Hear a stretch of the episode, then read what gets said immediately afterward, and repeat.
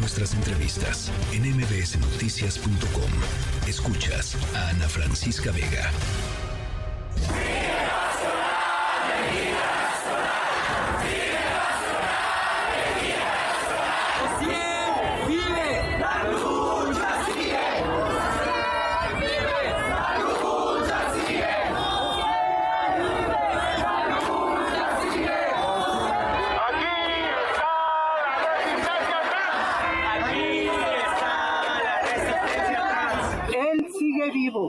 Si él sigue vivo y Dorian siguen vivos.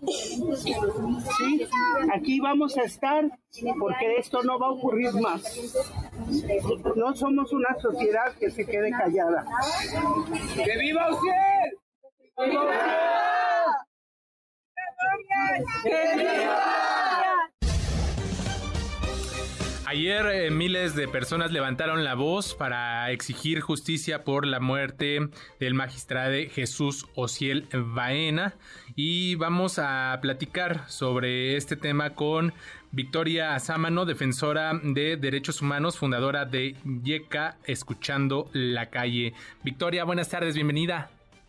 Hola Adrián, muy buenas tardes, muchas gracias por la invitación a este espacio. Gracias por estos minutos que nos ofreces. Pues de, entrada preguntarte, eh, pues eh, la exigencia es unánime, es una voz, un grito que se escucha donde se, se pide justicia por Jesús Ociel Baena.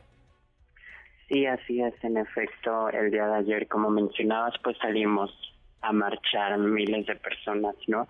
Eh, no solamente en la Ciudad de México, sino en toda la República se logró movilizar a personas que, que pertenecen al colectivo de la diversidad sexual y que también pues simpatizan y son empáticas con lo que estamos exigiendo que es justicia para el de magistrado Ociel por lo que sucedió, por la revictimización que ha existido por parte de la Fiscalía, que los hechos también no han sido claros y que la carpeta pues prácticamente está cerrado en menos de 24 horas. Así es. Eh, Victoria, déjame preguntarte, ¿cuál sería la exigencia desde quienes salieron? Obviamente, pues se une gran sector de, la sociedad, pero ayer salieron y a las calles a defender e, esta parte de justicia. ¿Cuál sería la exigencia para las autoridades, en este caso de Aguascalientes, por, por esto que comentas, ¿no? La premura, la rapidez con la que eh, pues eh, resuelven un caso tan relevante. Claro, creo que ya no habría exigencia para la Fiscalía de Aguascalientes. Creo que eh, la exigencia principal sería que la Fiscalía General de la República eh, atrajera el caso, que fueran ellos quienes hicieran cargo, porque al parecer eh, la Fiscalía de Aguascalientes han sido incompetentes al tratar eh, pues esta situación, ¿no? Ya lo hemos visto a lo largo de de la tarde noche y de esta mañana donde pues prácticamente han deshumanizado a Ociel y a su pareja, donde a través del prejuicio y el estigma han emitido pues ciertos juicios, ¿no? Como el decir que fue un crimen pasional y que eh, no se han apegado, apegado a los protocolos que indica para eh, investigar justo estas situaciones, ¿no? Donde están involucradas personas de la diversidad sexual y donde pues eh, claramente hay violencia ¿no? Que es lo que pedíamos también que se investigara bajo una perspectiva de género.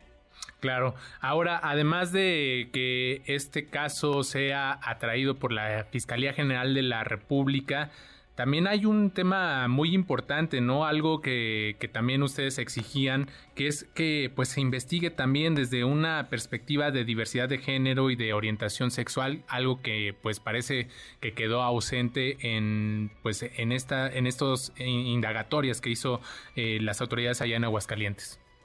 Sí, y que no solamente es algo que ha, sucedido ahora, ¿no? creo que la mayoría de las fiscalías a nivel nacional no cuentan con protocolos para investigar eh, las muertes violentas de personas de la diversidad sexual, ¿no? Y que muchísimas veces eso obstaculiza que pues estas víctimas tengan justicia y que se atrapen a sus agresores y asesinos, ¿no? Eh, incluso a pesar de que hay eh, protocolos a nivel internacional en donde se menciona que debería de utilizarse esta perspectiva. Claro. Oye, y, respecto a esto, justamente que es un tema yo creo que medular y fundamental en este caso de la perspectiva de diversidad y esta ausencia de la que hablas de protocolos para que estos eh, crímenes sean perseguidos, sean investigados. Eh, ¿cuál, ¿Cuál sería, pues, eh, no sé, ustedes tienen alguna propuesta, han buscado acercarse y decirles, miren, esto es lo que se tiene que hacer, porque desafortunadamente las autoridades pues voltean a ver cuando pues ya la gente está cansada, cuando salen a las calles a exigir, como ayer lo, lo hicieron ustedes.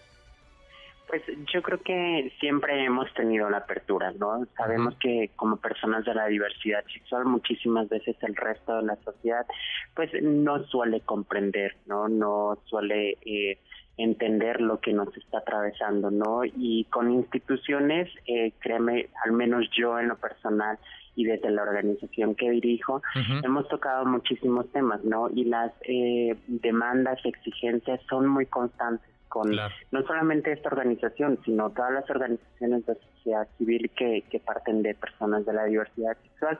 Es constante las demandas, ¿no? Incluso nos ofrecemos a capacitar a funcionarios e instituciones.